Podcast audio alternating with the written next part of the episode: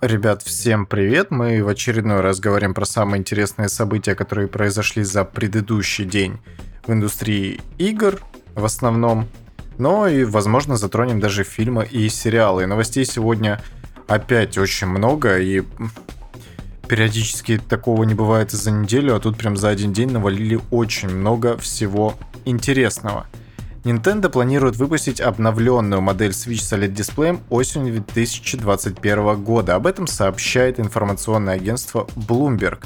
И источники из Еврогеймер также, точнее источники портала Еврогеймер тоже подтвердили эту информацию. Что нам известно уже на текущий момент? Скорее всего, улучшенную модель выпустят в сентябре или октябре, а производство соберется запустить уже в июле Официальный анонс может состояться на E3 или даже перед ней, чтобы разработчики и издатели смогли представить свои игры для новой консоли. Nintendo уверены, что смогут удовлетворить спрос на устройство, несмотря на глобальный дефицит компонентов и чипов. Это связано с тем, что они законтрактовались куда более активно, чем Microsoft и Sony, и их консоль не требует таких серьезных вычислительных мощностей, поэтому железо достать проще. Но, тем не менее, некоторый дефицит все еще может наблюдаться, конечно, потому что в наше неспокойное время что-то гарантировать на 100% довольно сложно. Официальное название обновленный Switch пока неизвестно, но что уже можно сказать практически наверняка. В ней будет 7-дюймовый OLED-дисплей с новым чипом от NVIDIA. Поддержка 4К в стационарном режиме и технология DLSS, потому что как без технологии DLSS подобная компактная консоль будет выдавать 4К, я не знаю, если честно. Улучшенная модель будет стоить дороже оригинальной консоли, а продавать ее планируют наряду с Lite, в то время как производство самой первой модели со временем прекратится, это вполне себе логично. Те, у кого есть деньги и кто хочет получать полный experience от стационарного гейминга, будет, естественно, покупать Nintendo Switch Pro, я так понимаю, или S, а те, кто хочет играть по дороге на учебу или на работу, возьмут себе компактную Lite. Хотя как можно играть на экране с 5 с половиной дюймовым экраном, я не совсем понимаю. Это меня очень сильно остановило, потому что я в какой-то момент хотел себе взять Lite, потому что она, ну, просто дешевая, да. Но 5,5 дюймов экран это очень мало, потому что сейчас большинство смартфонов обладают куда большим размером, и мне кажется, это будет просто некомфортно. Другое дело 7-дюймовый OLED-экран. Очень качественный и контрастный. Это вообще совсем другой разговор. Ждем Nintendo в ближайшее время, что они анонсируют. Я думаю, что действительно осенью можно будет тысяч за 25 или за 30 взять себе новую консоль. Рынок облачного гейминга в России вырастет почти в 15 раз к 2024 году. Это сообщает агентство PVC совместно с сервисом gfn.ru. Они провели исследование облачного гейминга и к чему они пришли. Россия входит в десятку крупнейших рынков видеоигр и киберспорта в мире. Общий объем индустрии к 2024 году, году, году составит 2 и 84 миллиарда долларов. И это только в России, насколько я понимаю. Мобильный игровой сегмент занимает доминирующее положение на российском рынке. Мы это недавно обсуждали, там на него приходится больше 70% на самом деле. А игры на ПК, в особенности free-to-play проекты с соревновательным уклоном, популярнее консольных.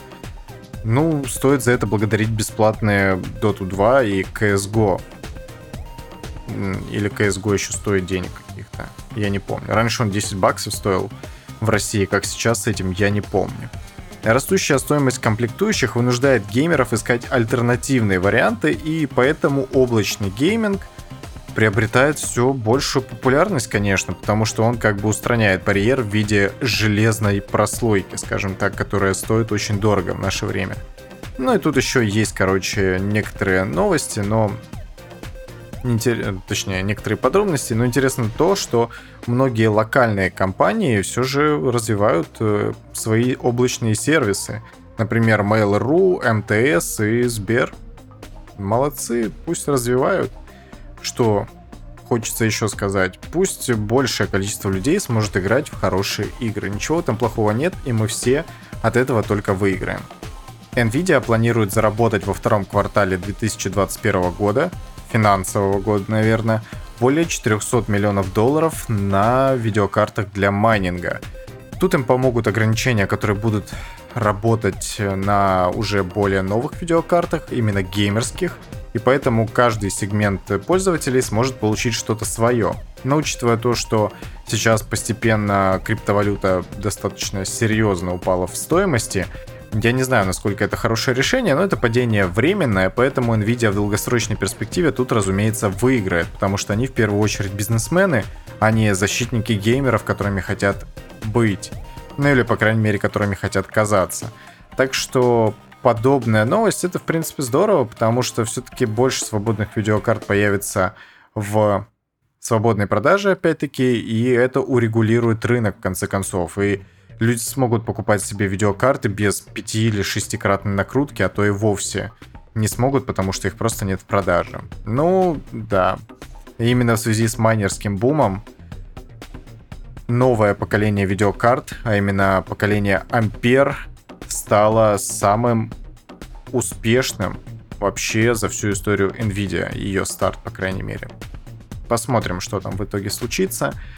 План на 50% долю рынка для PlayStation 5 и развитие за пределами консоли. Главное из презентации для инвесторов от Sony. Мы уже об этом, кстати, говорили частично, но тут появились еще некоторые интересные данные, потому что сейчас э, PlayStation 4, по крайней мере, до запуска нового поколения консоли, занимала 45% консольного рынка. У Xbox было где-то процентов 28 или 30, по-моему, ну и остаток приходился на Nintendo. Причем я не совсем понимаю, как они это высчитывали, наверное, на основании общих э, отгруженных э, консолей, общего количества отгруженных консолей. Ну, да, ничего там такого удивительного нет, и то, что они стремятся к тому, чтобы PlayStation 5 заняла половину вообще всех консольных девайсов, я думаю, что это все-таки недостижимо. Xbox слишком привлекателен, особенно Series S, благодаря своей низкой стоимости, обратной совместимости и геймпасу. Все же в странах э, типа Индии, типа Бразилии, где большой э, процент игроков не может себе позволить купить куда более дорогую PlayStation 5, для них это будет хорошим решением. Поэтому, ну, все-таки при такой стоимости, при такой политике это, наверное, все-таки недостижимая история. С другой же стороны, Sony утверждают, что они собираются обращать внимание на другие сервисы, а также на мобильные устройства, выпуская там игры с PlayStation, по крайней мере, перенося с PlayStation некоторые свои IP на мобильное устройство и развивая игры-сервисы. Посмотрим что в этом хорошего будет впоследствии, потому что некоторые игры, которые можно будет портировать на мобильное устройство, это однозначно здорово. Главное, чтобы они не превратились в какие-то бессмысленные фри которые созданы только для того, чтобы выкачивать деньги из фан-базы. Также они отметили, что Returnal — это успешная новая IP вместе с Ghost of Tsushima, что, в принципе, здорово. Кстати, интересно, что возврат вложений с ПК-порта Horizon Zero Dawn составил около 250%. То есть 5, 5 раз прибыль от продаж Horizon Zero Dawn на ПК превысила стоимость ее разработки. Ну, это, в принципе, хорошо, так что впоследствии, возможно, портируют некоторые другие игры на ПК. И в списке указана только одна игра на данный момент, это Uncharted 4 A Thief's End. Мне, конечно, не то чтобы было какое-то дело до Uncharted 4, потому что я ее в свое время прошел на PlayStation, получил удовольствие. Если ее портируют сейчас, ничего в этом плохого нет. Пускай. Пускай все познакомятся с действительно классной серией. Но серией ли? Потому что тогда им нужно будет портировать Nathan Drake Collection полностью на ПК. Но мне кажется, это тоже не очень большая проблема, потому что все-таки Nathan Drake Collection это уже практически готовый сборник, куда вошли ремастеры, по-моему, всех частей для PlayStation 4, поэтому перенести их на ПК не составит никаких проблем. Мне кажется, с Days Gone и Horizon Zero Dawn было куда как больше проблем. В свою очередь, свои флагманские продукты они, естественно, никуда переносить не будут. God of War и Last of Us навсегда, скорее всего, останутся на PlayStation. Хотя, если честно, я думал, что Uncharted это тоже их флагманская серия, но, по крайней мере, на данный момент можно сказать, что она завершенная и новых игр по франшизе выходить, скорее всего, не будет, поэтому почему бы их не перенести на ПК. Techland на своем стриме рассказала про некоторые подробности Dying Light 2, который имеет подзаголовок Stay Human. Ну и также представили еще отдельно трейлер.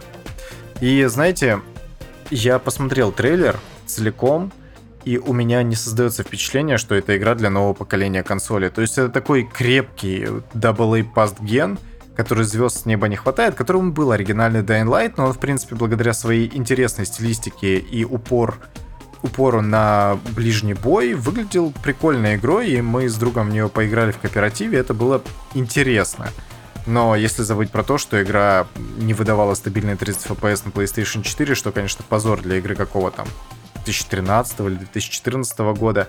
И моя самая главная проблема с Dying Light 2, судя по трейлеру, это то, что она практически никуда далеко от первой части не ушла. То есть, да, возможно, там стали более интересные локации, больше видов зомби, но это все такие же кривые рваные анимации, сражения врагов и не только зомби, а еще и людей. Для зомби это, по крайней мере, очевидно. Низкое разрешение многих текстур, не очень проработанные лица персонажей, проблемы с лицевой анимацией. Ну, то есть именно визуальная часть очень сильно бросается в глаза. И то, что при преподносилось как преимущество в 2014 году, спустя 7 лет стало, ну, таким себе, очень средненьким, если честно. Поэтому игра для меня какого-то прям уж интереса, если честно, не представляет. Потому что, ну, все-таки отдача от игры, ее визуальное исполнение. И проблема в том, что в игре, по-моему, нет рейтрейсинга, и поэтому из-за не очень корректного освещения в трейлере игра не выглядит прям уж такой качественной, фотореалистичной. Не знаю. Да, рассказали про множество других интересных подробностей. То, что события Dying Light 2 происходят через 20 лет после оригинальной игры. И место действия это просто город, э, или у него есть название Виллидор. Как говорят, это последний оплот человечества, которое к 2023 году оказалось на грани исчезновения. 98% населения Земли погибло из-за вируса, превратилось в монстров. Но оригинальная Dying Light не была в 2003 году, получается. То есть... Ладно. Из-за мутации вируса появились новые опасные зомби. Эйден Колдуэлл, главный герой игры, путешествующий по миру. Э, он в прошлом потерял важного для него человека и до сих пор мучается по этому поводу. В игре будет три фракции с разной философией и политикой. Для выживания людям нужна будет вода и электричество. Внешний вид города будет меняться после того, как вы будете помогать определенным фракциям. В Dying Light будет кооператив, рассчитанный на игру до четверых человек. Движений для паркура в Dying Light 2 будет вдвое больше, чем в оригинальной игре, и анимаций этих движений в игре будет около 3000. Хорошо, но я ничего прям нового интересного не заметил по трейлеру, конечно. Игра выйдет 7 декабря 2021 года на всех актуальных платформах, включая Past Gen, PlayStation и Xbox. И цены, конечно, тут просто конские, особенно в PSN, там вообще какое-то безумие. Стандартное издание будет 4200 стоить, Ultimate 7100. Ну, очень дорого, но не так дорого, как большинство AAA проектов в данное время, конечно. Но у меня есть еще одна интересная новость. В интернет утекли 8 минут геймплея Far Cry 6, и случилось это за день до официальной презентации Ubisoft. Видео появилось на YouTube-канале польского блогера, и, скорее всего, это свое превью он опубликовал по ошибке. Ну, с 90%, с 99% вероятностью, потому что он его уже удалил. И знаете что? По сравнению с Dying Light 2, официальный трейлер, который я посмотрел, Far Cry 6 выглядит максимально кинематографично и красиво. Да, я думаю, что блогер запускал игру в облачном каком-то режиме, потому что периодически видны мыльные текстуры, и в официальном трейлере это, скорее всего, поправят, но игра, конечно, выглядит просто потрясающе, по крайней мере, для человека, который не играл ни в один Far Cry с третьей части. Что нам интересного показывают в видео? В игре будет две версии главного героя, мужская и женская. Кастомизация вообще всего оружия на манер насколько я понимаю, Fallout 4, ну, такой облегченной версии из Fallout 4, потому что очень много он уделил времени тому, как выглядит э, оружие, как оно ощущается по игре. Блин, в игре будет даже представлено тихое оружие, которое, которое стреляет с дисками. это просто потешно. Мне это напоминает, ну, в такой более реалистичной форме дабстеп-ган, который был в Saints Row 4, если вы помните. А, гаджеты, которые герой носит за спиной, например, реактивный ранец и ракетомет. Управление транспортом, машины, мотоциклы и также верховую езду. Животные спутники, например, таксы и даже ручного крокодила. Он вообще потешный, но супер мыльный, конечно. Посмотрим, как на это отреагирует Ubisoft и что будет показано в официальном трейлере и на официальной презентации, но я не думаю, что что-то прям кардинально будет отличаться. Пока что для меня Far Cry 6 выглядит прям как вообще must-have, потому что это totally та игра, которая может, может подарить изрядную долю удовольствия. Так что посмотрим. Я все-таки ни в четвертую, ни в пятую часть не играл, но, как говорят пользователи, они разделились на два лагеря. Говорят, что игра вообще практически никак не изменилась с третьей Far Cry, там даже остались те же анимации, но я в этом не вижу ничего плохого и оружие практически никак не меняется, ну come on, там настолько подробно и красиво это все выглядит, что я эту претензию абсолютно не принимаю. А другая часть пользователей говорит, что скачок от части к части достаточно ощутимый, и новые фишки выглядят очень крутыми, несмотря на то, что некоторые старые свои фичи Ubisoft не очень хорошо прорабатывает, конечно, почему-то. Ну, посмотрим. Я все-таки жду очень сильно Far Cry 6. На ютубе вы, к сожалению, этот ролик посмотреть не можете, но я приложу новости в описание подкаста, и в комментариях чувак перезалил ролик к себе на страницу ВКонтакте. Так что если поищите в комментариях, вы очень легко это найдете. Вот. Есть еще один э, утекший в сеть трейлер, и это касается Battlefield 6. Но на самом деле это оказался, скорее всего, ролик A для внутреннего пользования, типа инвесторов и, возможно, даже команды разработчиков. Ну, интересно в том, что, скорее всего, события будут развиваться в будущем, потому что там какие-то супер реактивные самолеты, голографические дисплеи, и выглядит это все достаточно прикольно, но практически каждый трейлер Battlefield выглядит очень масштабно и красиво. Но, знаете, у меня есть некоторые опасения по поводу Battlefield 6, потому что и про игру вроде бы как говорили, что ее разрабатывают, несмотря на пандемию, с ускоренными темпами и опережают график, и все у них получается прям вообще хорошо. И хорошо все делают э, разработчики, но почему-то никаких новостей про игру пока что совсем нет. И это, мне кажется, странным подходом для людей, которые, ну, анонсируют такие вот вещи. Правда говорят, что следующая Battlefield должна выйти в конце 2021 года, а релиз состоится вообще на всех актуальных платформах, включая PastGen. Посмотрим, но Battlefield 6 выглядит как минимум интересно, конечно, несмотря на то, что я к серии отношусь, ну, прохладно, можно так выразиться. Поставки и цифровые продажи Resident Evil Village превысили 4 миллиона копий, и на это игре не понадобилось даже месяца. Это вообще на самом деле просто потрясающие цифры, потому что подобных э, результатов Resident Evil 7 достиг спустя 9 месяцев только после релиза. Это значит, что Village всем очень понравился, и я практически сформулировал и смонтировал свое мнение, которое выйдет на YouTube на моем YouTube-канале, и там мы поговорим со спойлерами о том, что хорошо и что мне не очень понравилось в Resident Evil Village, потому что у игры достаточно много, ну не то чтобы огрехов, сколько мест, где видно нереализованный потенциал по той или иной причине.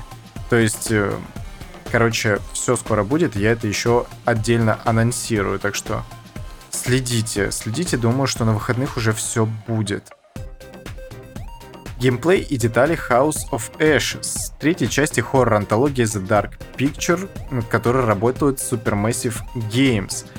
Знаете, именно House of Ashes, несмотря на то, что две предыдущие части мне не очень понравились, выглядит действительно любопытно, как э, фильм «У холмов есть глаза» своего рода. События игры происходят в 2003 году в конце Иракской войны. Американский отряд из бойцов спецназа ВВС и агентов ЦРУ пытается найти подземный склад химического оружия и попадает в засаду. Во время боя происходит землетрясение, и американцы вместе с иракцами оказываются под землей на руинах древнего аккадского храма. Играбельными персонажами станут несколько персонажей, как это обычно бывает у Supermassive Games, и разработчики вдохновлялись фильмами ужасов «Спуск», «Чужие» и «Хищник», а также повесть «Хребты безумия» Лавкрафта. Основная тема House of Ashes — долг, верность и доверие. Чтобы спастись от чудовищ и выбраться из храма, американским и иракским солдатам, воевавшим друг с другом на поверхности, придется работать сообща. А, поправили управление, теперь камерой можно будет наконец-то вращать на все 360 градусов, и она не будет закреплена. Добавили специальную кнопку для включения фонарика, ну и, короче, еще всякие мелочи. Трейлер выглядит классно, мне прям понравилось, так что по сравнению с двумя предыдущими играми House of Ashes мне понравилось больше. Так что в нее, наверное, даже можно будет поиграть, когда она выйдет. Режим Ultimate Team принес EA 1,62 миллиарда долларов только в 2021 финансовом году, и это просто какие-то космические цифры. Потому что Ultimate Team занимает всего лишь 29% от общего чистого дохода EA, который составил 5,6 миллиарда долларов. Я напоминаю, что это тот режим, в котором игроки в FIFA, NHL и NFL собирают свои команды из карточек и играют друг с другом. Э, полностью режим практически основывается на механике лутбоксов, и из-за этого у EA неоднократно были проблемы. Я все-таки надеюсь, что лутбоксы так или иначе запретят и приравняют к азартным играм, потому что это совсем не дело. Например, Германия и Бельгия уже запретили подобные. Точнее, Бельгия уже запретила, а в Германии эту историю начинают более плотно рассматривать, потому что это деструктивно влияет на детей и не только. Все-таки это азартные игры, потому что результат от вашего вложения никогда не известен. Да, и EA, конечно, зарабатывает просто космические деньги на FIFA. Это просто удивительно. Ну, на других двух играх тоже, потому что они в большей степени популярны именно в Америке. NHL и NFL — это такие прям классические игры для американского рынка. В Европе все-таки намного более популярна FIFA, то есть сокер, то есть футбол обыкновенный, британский, классический, как хотите называйте. Геймдиректором Киберпанка 2077 стал Гейб Аматанджело. Ранее он работал над DLC для Dragon Age Inquisition и Star Wars The Old, The Old Republic. Это MMORPG во вселенной Star Wars. Теперь он будет заниматься дополнениями для, для игры CD Projekt Red. Знаете, он уже достаточно давно работает с CD Projekt Red, с января 2020 года и участвовал в я хотел сказать, финальной полировке Киберпанка 2077, но она, по-моему, еще даже не началась, так что говорить о том, что он принимал участие в завершающей стадии разработки, конечно, не приходится. И его опыт в разработке DLC все-таки должен помочь э, проектам сделать классные дополнения для своего киберпанкового шутер... шутера с элементами RPG. Так, лучше будет выразиться, пожалуй тот человек, который раньше занимал эту должность, теперь перешел на чисто административные занятия. Наверное, он подустал от э, курирования Киберпанка 2077. Ну, короче, посмотрим, посмотрим, как э, у него хорошо получится все это сделать. Но я не совсем понимаю, почему он присоединился ну, почему он стал геймдиректором на такой поздней стадии разработки дополнений, потому что, если честно, думал, что они будут выходить, ну, чуть ли не сразу после выхода игры, но пока что ничего не известно. То есть, если к концу года выйдет хотя бы одно DLC, игра вернется в PS Store, это уже будет хорошо. Поглядим. Crytek опубликовали твит, в котором, похоже, намекают на ремастер Crisis 3. И неделю назад они подобным образом анонсировали, ну, намекали на ремастер второй части. Изначально, когда представили только ремастер первой, первого кризиса, говорили о том, что, скорее всего, на этом дело все не кончится, и вторая, третья часть тоже не за горами. И, судя по всему, это действительно так. Фраза, которую опубликовали в официальном твиттер-аккаунте Кризиса, а, принадлежит психу, которую он произносит в прологе третьей части. Ромео — это Ромео 1, инициирую выжигание отбой. Я не знаю, что еще более красноречиво может говорить о том, что разрабатывают ремастер третьей части. И знаете, мне по многим, скажем так, информационным источникам было известно о том, что мультиплеер третьей части оказался очень даже интересным, потому что он был асинхронным. Там был один охотник, и остальные были как бы обычными солдатами. И поэтому он чувствовался очень свежо и интересно, и если у Crytek получится сделать классный ремастер третьей части, и люди вернутся в игру, и мультиплеер снова оживет, это будет действительно прикольным опытом, потому что ну, такое встречается не очень часто. Я помню, была такая старая 2D-шная игра «Солдат». Там был режим, где у одного игрока был лук, который всех ваншотил, и все его пытались убить, чтобы завоевать этот лук. И в конце сессии победителем оказывался тот, кто настрелял больше всего фрагов. Скорее всего, этот режим в третьем кризисе работал примерно так же. Ну, поглядим, поглядим. Потому что ремастер первого кризиса вроде как оказался очень даже неплохим продуктом.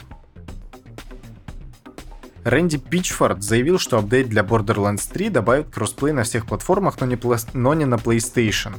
Но это решение может быть не финальным. Так он написал у себя в Твиттере, отметив, что делится одновременно хорошими и плохими новостями. И знаете, Sony известна тем, что не добавляет кроссплей на PlayStation, потому что не хотят терять прибыль с игроков, которые потенциально могли бы играть в игры на PlayStation. И я бы, например, предпочел играть в Borderlands 3 на ПК, а не на PlayStation 4, в которую мы играем с другом, именно на этой платформе, потому что игра не держит стабильный 30 FPS, грезит постоянными просадками, подгрузками текстур и выглядит не так впечатляюще, как та же вторая часть. И все-таки Borderlands очень многое приобретает именно с 60 кадрами в секунду и раскрывается совершенно по-новому. И динамика в геймплее добавляется, потому что ну, в третий Borderlands, несмотря на то, что он выглядит куда как более красиво и проработано, и наполнен большим количеством деталей относительно своих предыдущих частей, играть в 20-25 FPS, ну, реально тяжело, но альтернатив, к сожалению, у нас двоих не так уж и много, поэтому приходится терпеть. Поэтому кроссплей это, конечно, хорошо, но вы блин, сделайте нормальную оптимизацию. Мы сегодня, спустя полгода, решили поиграть в игру. Игра докачала, блин, 3 гигабайта патчей. Я понадеялся, что это, возможно, будет хоть какая-то оптимизация, но, конечно, за оптимизацию деньги не платят, а вот за DLC куда там. Так что вот вам, пожалуйста, новый боевой пропуск, ну, точнее, Season Pass.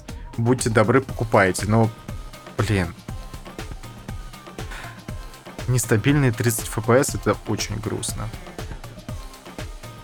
Crystal Dynamics откроет дополнительную студию в Техасе. Ее возглавит бывший продакшн-директор BioWare. Но чем конкретно будет заниматься новое подразделение, пока что не уточняется. Crystal Southwest в городе Остин возглавит исполнительный продюсер Crystal Dynamics Даллас Диккенсон – который до этого руководил QC Games и еще почти 7 лет проработал в BioWare в качестве продакшн-директора. Ну, посмотрим, конечно, но сейчас абсолютно неудивительно то, что студии открывают сателлиты свои, скажем так, чтобы они помогали с э, второстепенными задачами, не отвлекая основную команду разработчиков от непосредственной разработки игры и были такими, ну, водоносами, условно говоря, грузчиками, которые таскают рояль. Я думаю, что это очень правильное решение, потому что они одновременно могут заниматься параллельными вещами, разрабатывая игры более быстро или более качественно за один и тот же промежуток времени. Например, Rockstar очень давно этим пользуются, у них весь конгломерат студий, которые есть, э, не, не считая Rockstar North и Rockstar San Diego, которые делают GTA и Red Dead Redemption, соответственно. Есть студии, которые развивают собственный движок Rage. Кто-то работает над эйфорией, ну, в коллаборации с э, разработчиками Euphoria Engine. Кто-то занимается локализацией, кто-то занимается еще какими-то делами. И все это в совокупности, когда есть классный супервайзер, как э, Сэм Хаузер, это все работает очень здорово. К сожалению, немногие могут наладить такой производственный процесс, потому что тут нужна жесткая вообще структура, жесткая иерархия и видение одного человека, который этим всем занимается.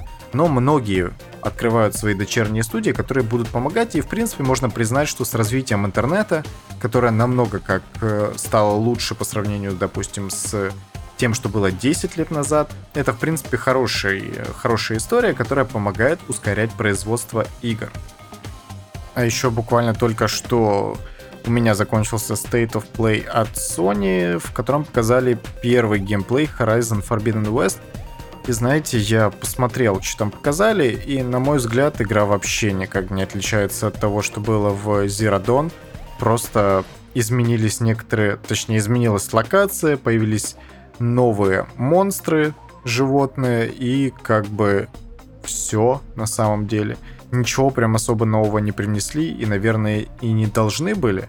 Ну, не знаю, получилась такая себе классическая презентация Sony, в которой не показали ничего особо интересного, так что подождем. На данный момент трейлер в 4К не вышел, и только тут запись от State of Play. Ее смотреть не очень хочется, потому что все-таки а, первый трейлер Zero Dawn в 4К меня очень сильно впечатлил. И уже утром посмотрю, что там показали конкретно. И поговорим об этом уже, наверное, в понедельник, если появятся какие-то дополнительные интересные подробности. А пока что вы можете подписаться на одноименную группу ВКонтакте, ссылка на которую есть в описании к этому подкасту, поставить лайк на Яндекс Музыке, если слушаете подкаст там, а также написать свой отзыв и поставить оценку в Apple подкастах, потому что мне это приятно. Ну и также рассказывайте своим друзьям на работе или на учебе о том, что вы что-то слушаете по дороге, потому что все вышеперечисленное помогает находить подкасту новую аудиторию – и делает меня просто более счастливым человеком. А на этом у меня все. Увидимся, а точнее услышимся в понедельник, потому что на выходных не так много чего интересного происходит. И пока-пока.